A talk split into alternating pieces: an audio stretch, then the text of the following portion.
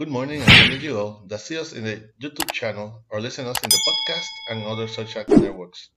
I'm your brother in Christ, Pedro Ayala, servant of God for His grace, and I belong to the Pentecostal Church of Restoration Holiness Love Inc., who pastors and directs our beloved pastor Maribel Núñez Molina.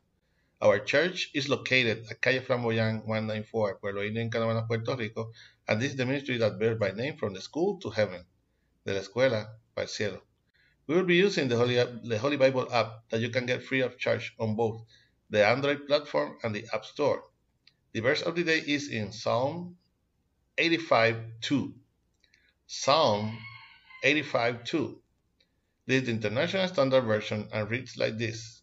The powerfully word of God is read in the name of the Father, the Son, and the Holy Spirit. Amen. You took away the iniquity of your people, forgiving all their sins. Interlude. Again, you took away the iniquity of your people, forgiving all their sins. Interlude.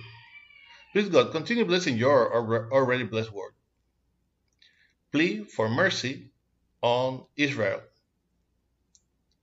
This is a canticle a sing, a song of worship, gratitude, and hope that Almighty Jehovah has accepted for his mercy to forgive his people.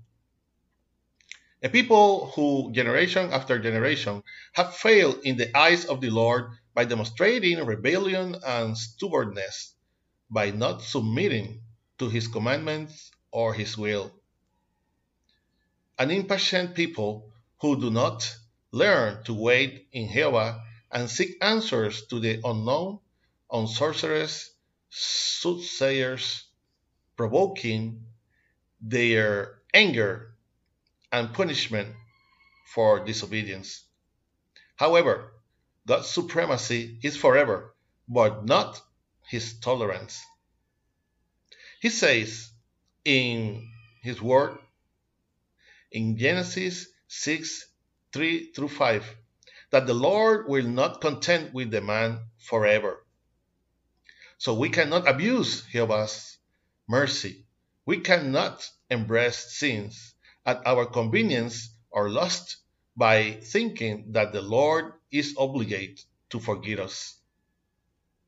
God knows, or God knows us and knows our weakness he knows how sincere we are in going before His presence, recognizing that we have failed and pleading for His forgiveness. I urge you to focus in serving God, to draw closer to Him, to turn away from the temptation of the Lord, of the Word, so that we have the psalmist's heart according to God's heart. Amen.